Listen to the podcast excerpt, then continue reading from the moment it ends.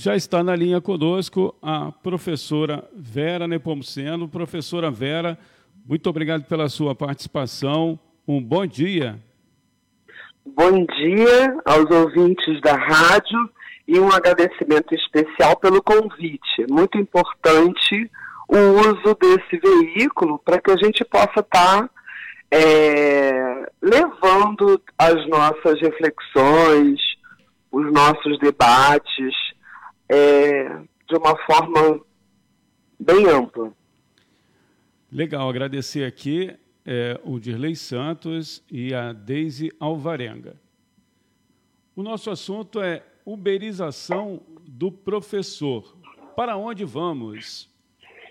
Professora Vera é, vai explicar agora a decisão do, do governo de escolher uma startup para organizar um processo seletivo simplificado para professores de todas as áreas e disciplinas, com o objetivo de é, substituir aulas presenciais ou online em qualquer cidade do Brasil. O assunto foi tema do artigo da professora Vera, publicado no jornal O Dia. Mas antes é, de entrarmos propriamente no tema, professora, por favor, é, eu gostaria que é, você se apresentasse aos ouvintes da Web Rádio Censura Livre. Por gentileza.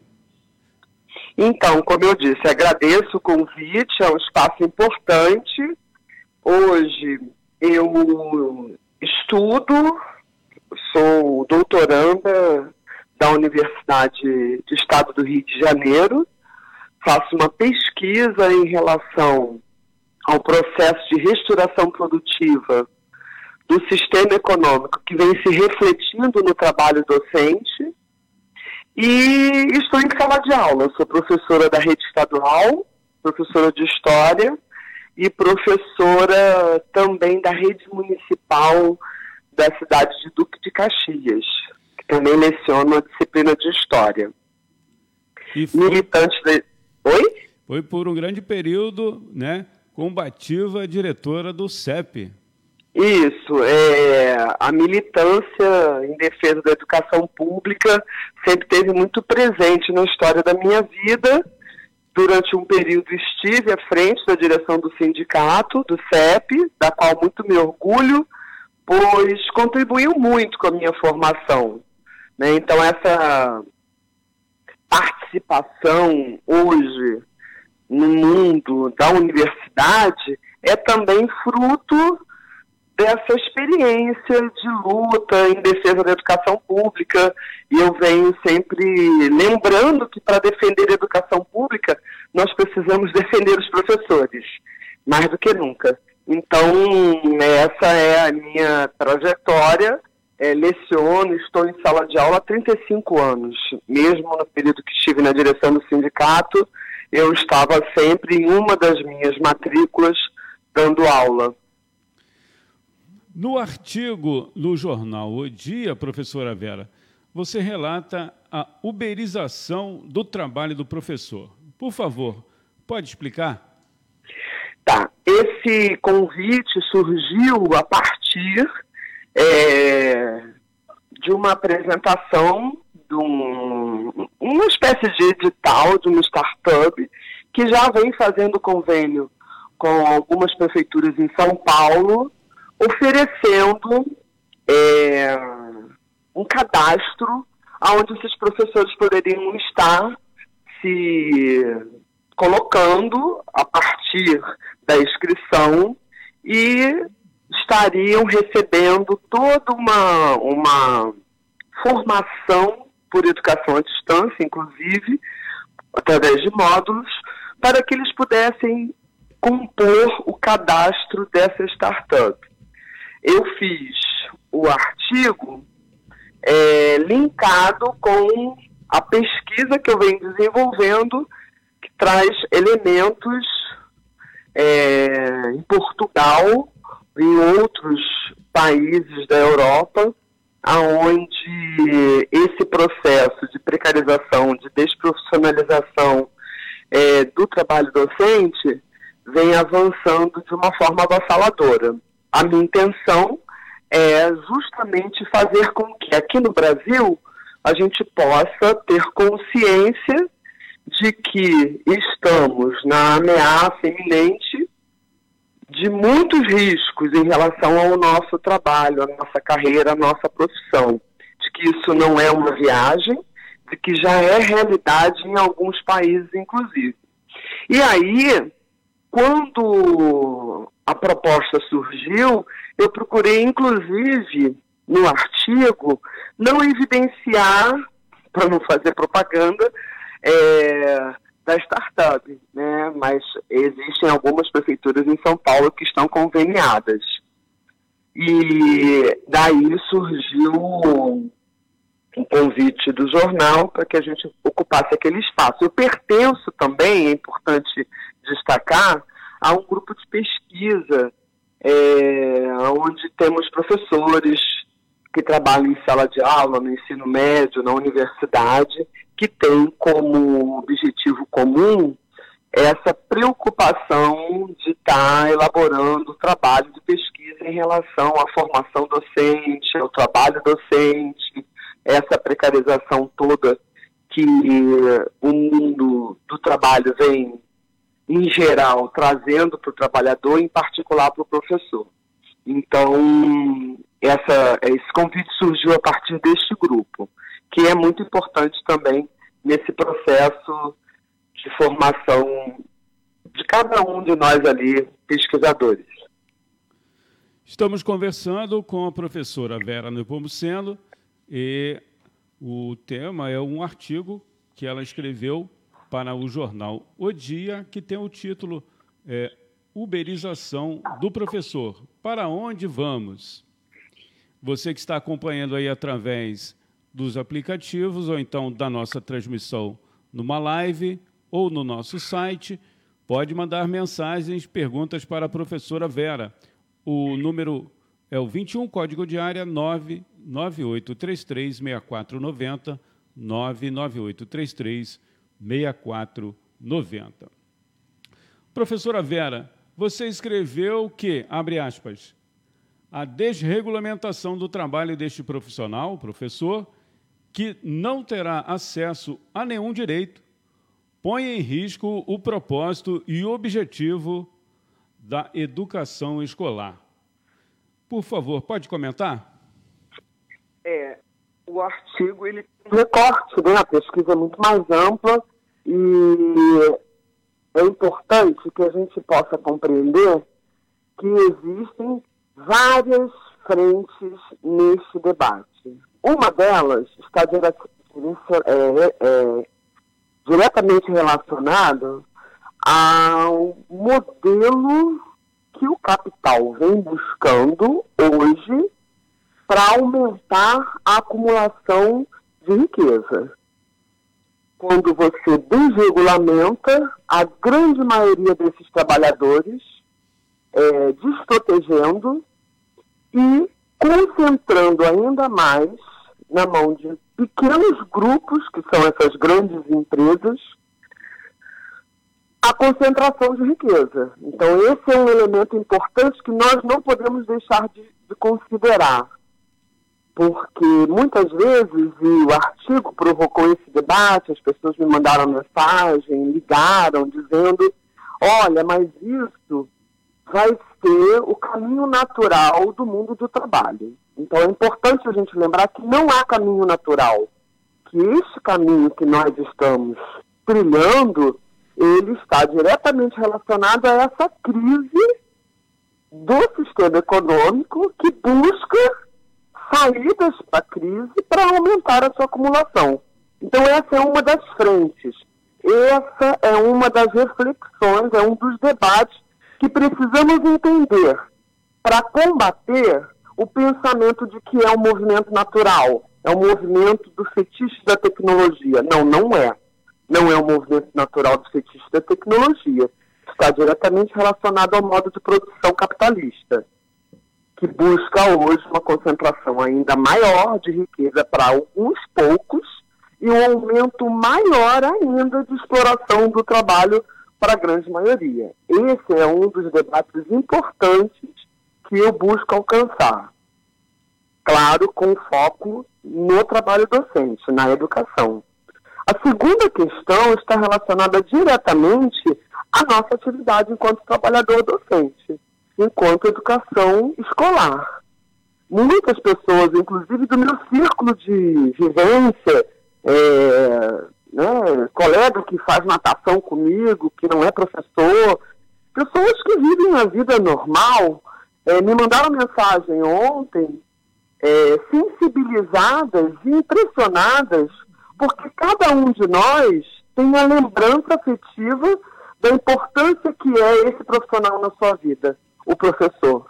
Então, é, eu busquei através de um recorte que foi o artigo, é, provocar as pessoas no sentido de que elas possam compreender que este caminho que está sendo apontado para resolver um problema que é a ausência do professor em sala de aula ou da falta deste profissional é uma cortina de fumaça que não atacará de fato os problemas que está levando esse professor a sair de sala de aula, aí é uma outra questão, é uma outra frente, né? Porque nós temos em sala de aula a gente costuma dizer o seguinte: dar aula no Brasil é matar um leão por dia, enfrentando todas as nossas dificuldades, a questão da violência na maioria das comunidades que a gente trabalha,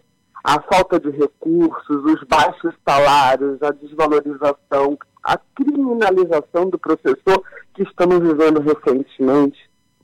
Então, assim, é um, uma, é um, um, um são vários elementos, né, que como eu apontei na, no artigo, em Portugal já tem pesquisa do sindicato da classe levantando todo esse processo que vem adoecendo, que vem afastando, que vem tirando esse professor de sala de aula, para que a gente possa compreender a dificuldade que esse profissional vem encontrando para exercer o seu trabalho. Essa ausência em sala de aula está diretamente relacionada a essa precarização, a essa desprofissionalização, aos ataques que as condições de trabalho acabam adoecendo esse trabalhador, essa professora. Então, esse processo que retira o professor de sala de aula, que faz com que ele adoeça, com que ele se licencie, com que a escola tenha que lidar com este problema, não pode ser é, utilizado para implementar a educação à distância ou o sistema da uberização. Não sei se eu consegui me fazer clara, porque são várias é, questões que envolvem o mesmo tema, né? E aí, você que me diz, consegui ser clara? Alô? Estamos conversando com a professora Vera Nepomuceno. O artigo que ela está citando aqui, a gente vai disponibilizar também depois da transmissão, para que você, que não teve acesso aí, possa é, ler o importante artigo da professora Vera Nepomuceno, publicado ontem no jornal O Dia.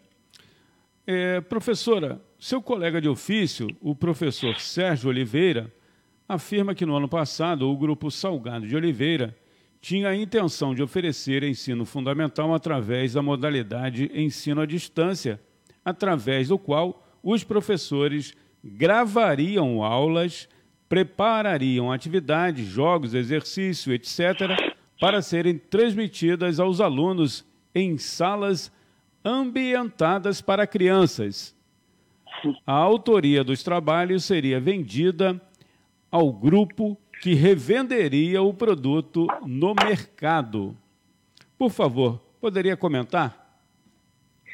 Pois é, é, esse aspecto que o colega nos traz, ele consegue ilustrar várias questões. A primeira delas, a questão que mencionei em primeiro lugar, que é a acumulação né, de riqueza. Né? O grupo se apropria deste trabalho e a partir daí ele estará conseguindo desta forma obter vantagens e lucro em cima do trabalho deste professor.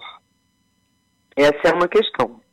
A segunda questão, eu não estou nem entrando ainda na própria discussão da educação escolar, eu estou falando ainda é, desse aspecto do modo de produção. Esse profissional, ele vai se alienando, ele vai se distanciando do seu trabalho.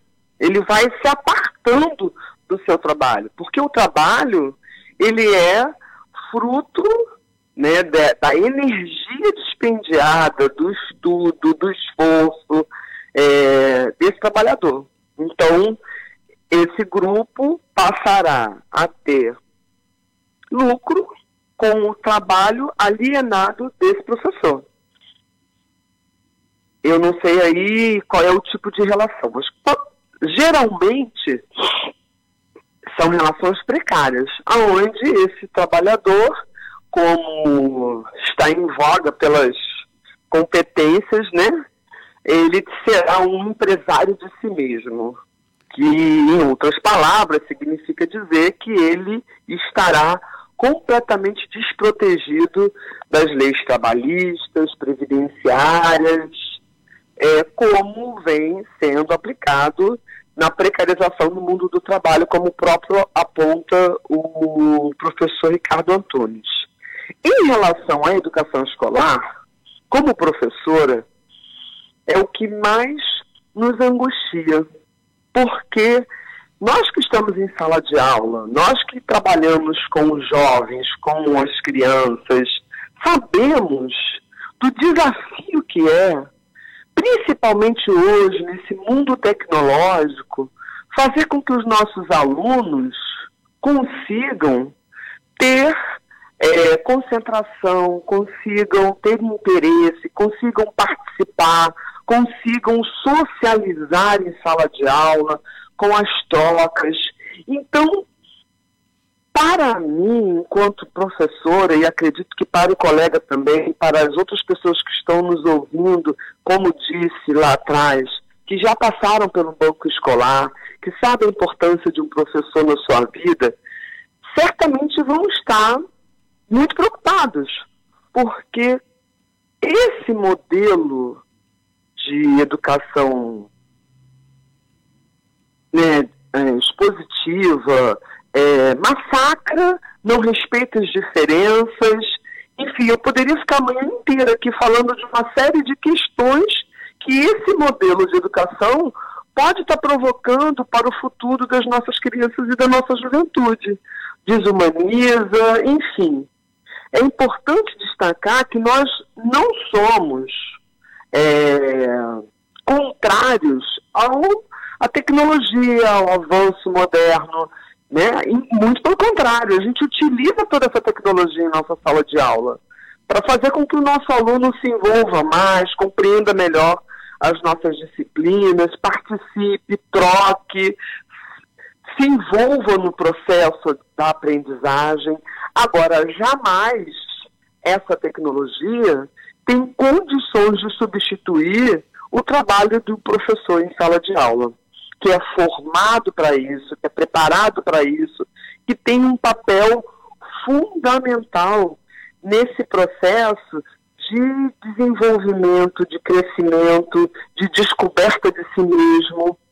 Então, é, é, são medidas que estão acontecendo de uma forma disseminada, mas que ainda nós não percebemos o grau e a intensidade desse ataque em relação ao trabalho docente e à educação escolar da nossa juventude das nossas crianças. Não sei se eu consegui é, concatenar os, os eixos importantes que eu vejo nessa situação. Com certeza. Olha, o Dirley Santos está parabenizando você aqui, ó, por levantar esta discussão tão importante e necessária, ainda mais nesse momento em que se procura desvalorizar e precarizar tanto a educação pública e o trabalho dos profissionais de educação. Aqui, parabéns do Dirley Santos. Outras pessoas também, professora Vera, estão acompanhando aqui. A gente agradece a, a audiência. É, outro assunto, professora Vera, que achamos também importante e é a questão da violência contra o, o professor em sala de aula. Como solucionar essa questão, professora? É, é importante lembrar, eu gosto muito de fazer esse destaque. Paulo Freire já apontava, não é a educação que vai salvar a sociedade. Não vai ser pela escola, pela educação, que nós vamos transformar o mundo. Nós precisamos é, de uma atuação, de uma transformação na sociedade que vem pelo modo de produção. E precisamos nos empenhar para encontrar os caminhos que nos levarão à mudança dessa sociabilidade que está se mostrando não corresponder àquilo que a humanidade precisa. Então, esse, eu acho que isso é uma, uma questão importante que a gente precisa estar lembrando. A escola, ela tem um papel importante, mas ela jamais poderá substituir a luta por essa sociedade mais justa que precisamos fazer, organizados nos nossos sindicatos, organizados em nossas associações, nas ruas, lutando e defendendo aquilo que acreditamos ser o melhor, mais justo, mais igualitário para essa humanidade a qual pertencemos. Então, acho que esse é um, um primeiro elemento importante que a gente precisa destacar. Eu queria agradecer também ao Dirley pela, pela, pelas palavras de incentivo. É muito bom, porque a gente, muitas vezes, diferente do trabalho no sindicato, nas manifestações, né? o trabalho da pesquisa ele é um trabalho, muitas vezes, solitário. Quando você não está ali com aquele grupo grande que você vem habitualmente se relacionando, você é, é importante ouvir essas palavras de incentivo. Obrigada, Dirli. Bom, voltando aí à questão que você colocou. Você pode reforçar que eu dei volta acabei esquecendo.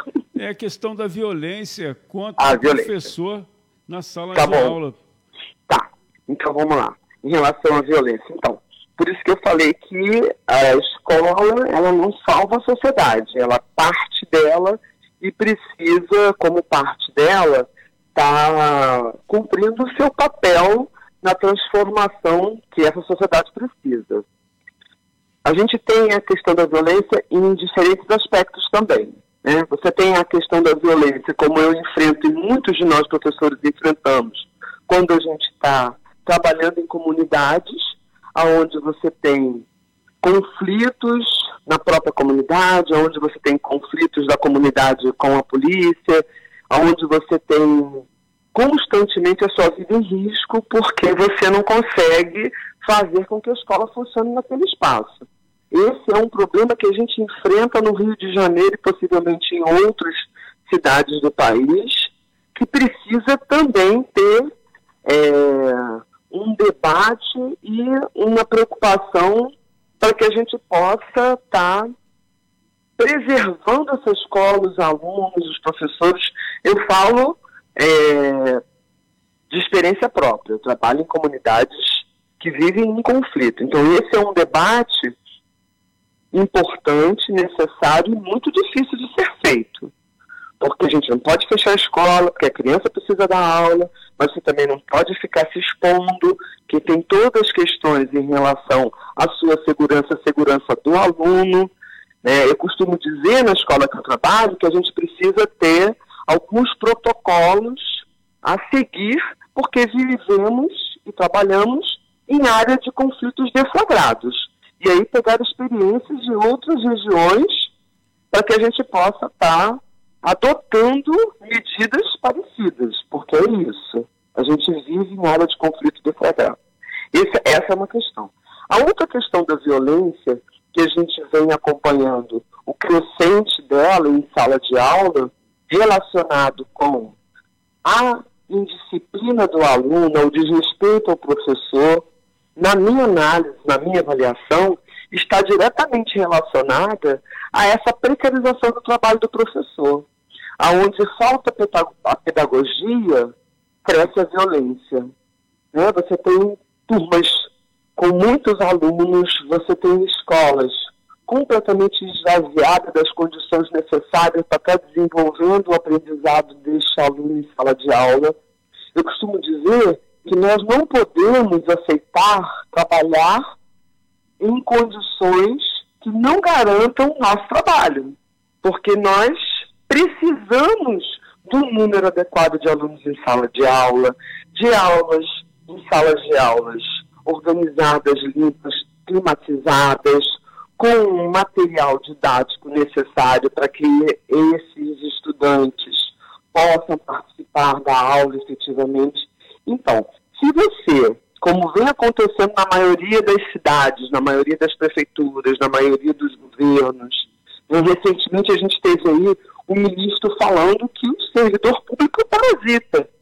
Né? Nós não somos parasitas, porque pelas nossas mãos nós servimos ao público. O professor, ele não é um parasita, muito pelo contrário, ele é um personagem fundamental na organização e estruturação da sociedade que a gente vive. Então, se você tem cada vez mais a diminuição das verbas, a retirada do dinheiro, o corte de verba, não aplicação no que determina a Constituição Federal, que é o que a grande maioria vem fazendo. É, não paga aquilo que tem que pagar ao professor, não investe a verba necessária que precisa investir nas escolas. As escolas não têm porteiro, não tem inspetor, não tem coordenador. São trabalhadores terceirizados, precarizados, que muitas vezes também estão trabalhando sem receber os seus salários. Enfim, você tem todas as condições colocadas ali, postas, para que esse ambiente seja um ambiente violento. Turmas superlotadas, professores desgastados, estressados, desvalorizados, desmotivados. Então, esse processo de indisciplina e violência dos nossos alunos, qual é a tendência? Crescer. Porque você está num ambiente gerador de insatisfação e, do, e adoecimento. Não só do professor, mas do trabalhador da escola, todo trabalhador da escola.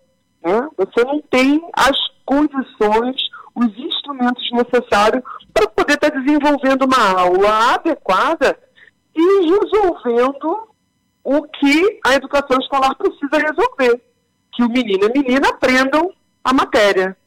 Além dessa questão, a gente ainda tem o problema da falta de profissionais, o número reduzido de profissionais que trabalham nas escolas públicas, cada vez é menor. Então, muitas vezes, esse processo, quando a gente fala de restauração produtiva na fábrica, no chão da escola acontece. O professor, ele não tem mais aquela equipe técnica pedagógica que é importante e auxilia no processo de aprendizagem desse aluno. Quantos casos, a gente que trabalha com ensino médio, quem é professor de sala de aula no ensino médio, sabe o que eu estou falando? Quantos casos de alunos em depressão se automutilam? Que você precisa estar ali no cotidiano, na sala, parando a aula, indo conversar com esse estudante, com esse jovem, porque ele está passando também por um processo de depressão, de automutilação tremendo. E você não tem a quem recorrer, você não tem um psicólogo, você não tem um orientador, você não tem coordenador, não tem inspetor, não tem nada. Você só tem o um professor desvalorizado, mal pago, doente também ali em sala de aula, entende? Então você tem todas as condições que acabam levando água nesse moinho da violência. Eu não sei se eu consegui. Aí você tem a violência interna, né? Do problema que a gente fala, que é a disciplina do aluno, que na verdade é a ponta do iceberg. E você tem a disciplina, é, o problema da violência, além da questão da disciplina, que é a violência cotidiana que essas crianças sofrem nas comunidades onde moram e que nós, professores e trabalhadores das escolas, também vivenciamos no nosso dia a dia. Então, o problema da violência, ele precisa ser encarado tanto no fator externo como internamente, nas nossas salas de aula, nas nossas escolas, como mais um elemento que aponta o descumprimento das é, obrigações, das necessidades que os governantes precisam realizar para garantir que as escolas possam ter um bom funcionamento, que os professores possam trabalhar, que as condições necessárias para que uma boa aula aconteça estejam ali de fato fazendo com que esse professor trabalhe. Pedir licença aqui mais uma vez à professora Vera e também aos ouvintes para registrar aqui o comentário do Romildo Araújo. Ele diz aqui, ó, muito boa a fala da de Vera. É, tá aqui mais um comentário dele. É, tematiza questões fundamentais sobre a escola na atualidade. Você, professora Vera, também disse no seu artigo, escreveu no artigo, que é, abre aspas, preciso ouvir os professores va valorizá-los e respeitá-los como intelectuais coletivos, que, a partir das condições necessárias, poderão ajudar a construir saídas coletivas, sociabilidades alternativas para o quadro que nós nos encontramos hoje. Para tal, precisamos de professores reais de carne e osso em sala de aula e não virtuais em aplicativos. Entendo com esta afirmação que você não tem uma visão de terra arrasada, professora. Ao contrário, a saída. É isto mesmo, Vera? É, é isso mesmo. Porque somos nós os cavaleiros da esperança, os cavaleiros e as amazonas da esperança. Somos nós que estamos no dia a dia plantando a semente de que é necessário é, resistir, lutar e transformar. Incansavelmente são esses professores e professoras que, apesar da desvalorização, que apesar de todas as dificuldades, são eles que chegam em sala de aula e é o olhar daquele aluno e é a pergunta daquela criança e é, é o entendimento daquela angústia da juventude que vê o futuro precarizado, sem proteção, sem trabalho, sem condições de ter uma juventude plena. É isso que é o, a energia, é isso que é o combustível que nos impulsiona a entender o papel que esse profissional tem na sociedade, de entender o papel que esse professor e que essa professora tem nesse processo de transformação né? Vivemos certamente um período histórico muito difícil que reflete todos esses problemas do modo de produção dominante no nosso planeta, mas entendemos que a história da, da vida roda e nós estamos aqui para fazer a diferença. Então, eu espero que tanto o texto que foi publicado no jornal o Dia, tanto essa conversa que a gente está tendo aqui, seja importante para fazer com que esse professor, essa professora em sala de aula, não desista dessa luta que é na sala de aula, mas também precisa ser nas ruas, com os seus estudantes, com a sua juventude ali. Ninguém solta a mão de ninguém, todo mundo junto para que a gente possa transformar e levar adiante de fato aquilo que a gente acredita, numa sociedade mais justa. Tem um tempinho para responder ao professor é, Edson, lá da Rede Municipal de Duque de Caxias, professora Vera. Sim, pode falar. É, ele escreveu aqui, dá um bom dia, saudações aqui ao Edson, lá da Rede Municipal de Duque de Caxias. Ele pergunta se a precarização das relações de trabalho na educação e em outros segmentos produtivos vão trazer uma piora na qualidade da educação. Ele também diz: se assim, né, se for piorar, como fazer para minimizar esse processo e possibilitar a prestação de uma educação de melhor qualidade para os mais é, desfavorecidos? É o comentário e a pergunta aqui do professor Edson. É, obrigada, Edson. Edson, é, colega, né? Trabalho também na rede municipal de Caxias. É, na minha avaliação, Edson, as coisas não estão separadas. É claro que todo esse processo de precarização ele vai estar refletindo também no cotidiano, na vida dos nossos alunos. Né? Acabei de lembrar de quanto, não só no ensino médio, no ensino fundamental também, né, no nono ano, no oitavo, no sexto, a gente se depara com crianças se mutilando. E isso é um reflexo de toda essa problemática econômica e social que os nossos pequenos veem de uma forma muito triste, expressando e pedindo ajuda. Então, não tem como não refletir no nosso trabalho. Reflete nas nossas salas de aula, nas condições que os nossos estudantes se encontram, reflete nos ataques que nós sofremos diretamente com os atrasos de pagamento, com falta de reajuste, com descumprimento do plano de carreira. Reflete de uma forma que precisa impulsionar a cada um dos trabalhadores da educação a lutar, a se organizar, a buscar saídas coletivas, para que a gente possa, de fato, continuar tendo as condições de trabalhar, de fazer o nosso trabalho da melhor forma e depositando também nesse trabalho uma é, energia, uma, uma expectativa de fazer com que as próximas gerações futuras compreendam a necessidade da gente mudar e transformar a realidade social e econômica que a gente vive. Professora, Acho que é isso. Professora Vera Nepomuceno, mais alguma coisa? Não. Não, né? É, eu agradeço, eu agradeço, agradeço aqui a sua participação e os microfones da Web Rádio Censura Livre é, estão sempre à disposição aí qualquer momento que você desejar, seus colegas também. E agradecer ao Dirley Santos, que passou essa pauta para a gente, e também a participação da jornalista Deise Alvarenga. É, muito obrigado, professora Vera. Obrigada, eu agradeço a todos vocês.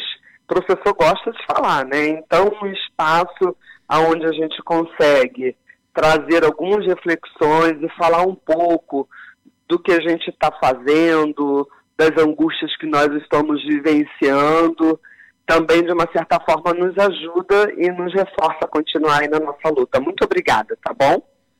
Nós que agradecemos.